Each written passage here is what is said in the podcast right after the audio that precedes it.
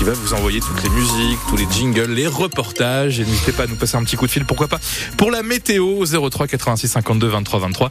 C'est Stéphanie, notre chargée d'accueil, qui vous répond aujourd'hui. Pas de vigilance par rapport à hier.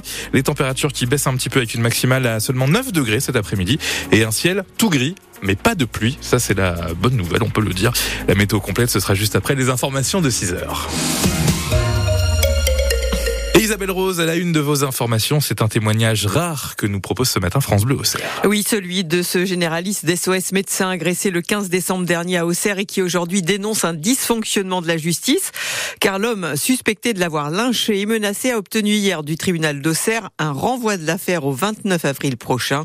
Un délai trop long et une réponse pénale insuffisante selon la partie civile, pour qui cette convocation sur reconnaissance préalable de culpabilité va éviter au présumé agresseur une peine plus lourde par rapport à la gravité de ce qui lui est reproché.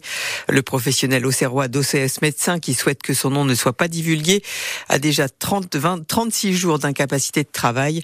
Il se sent aujourd'hui abandonné par la justice et par l'ordre des médecins. J'ai mal.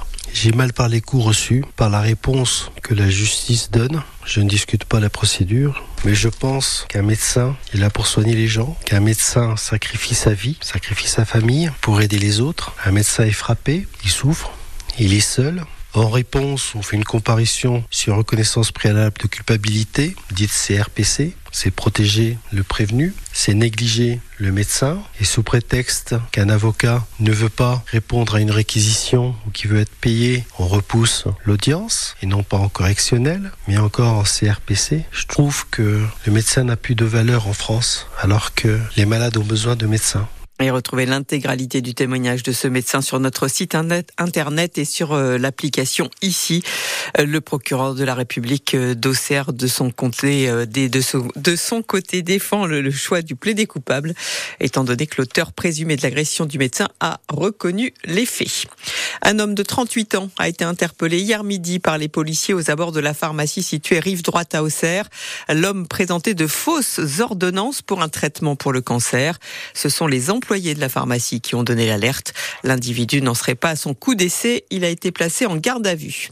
Et puis un homme de 71 ans arrêté et placé en garde à vue à Auxerre dimanche soir. C'est une femme de 45 ans qui était hébergée chez lui depuis deux ans qui a alerté la police. Elle a expliqué euh, recevoir des gifles et avoir subi des agressions sexuelles. L'homme était ivre quand les policiers l'ont arrêté. Il est 6h03 sur France Bleu Auxerre. Nouvelle réunion de crise sur la trésorerie des exploitations agricoles ce midi. Elle se tiendra à Bercy. Les services en préfecture doivent recenser les exploitations les plus en difficulté. Ensuite, l'État se portera garant de prêts à hauteur de 2 milliards d'euros à partir du 1er juillet. Mais en retour, le gouvernement demande aux banques et assurances de faire des efforts. Les trois bouchers de Lyon qui représentaient la région Bourgogne-Franche-Comté au concours interboucherie du Salon de l'Agriculture terminent quatrième sur 12. Nathan Coudray, lui, l'élève du lycée Labrosse à Auxerre, se classe lui 41 sur 86 à la finale nationale de bétail. Et dans le journal de 7 heures, on vous présentera Lilian Rameau, éleveur de moutons berrichons à Précile-Sec. Et puis un seul restaurant de Lyon obtient cette année un bib gourmand. Il s'agit euh, du euh, Le Martin Bel Air à Saint-Martin-du-Tertre, dont le chef Jean-Raphaël Personneau a travaillé à la côte Saint-Jacques à Joigny. Le bib gourmand récompense les tables au bon rapport qualité-prix, soit 40 euros pour un menu. Enfin, en football, les Auxerrois peuvent dire merci au Canet, car hier soir, en clôture de la 26e journée de Ligue 2, ils ont battu Angers 2 buts à 0. Troisième défaite consécutive donc pour les Angevins, qui permet à l'AGIA de garder 5 points d'avance sur le deuxième du classement. Samedi, je vous rappelle que les Auxerrois reçoivent la Lanterne Rouge Valencienne à 19h. Il est 6h04.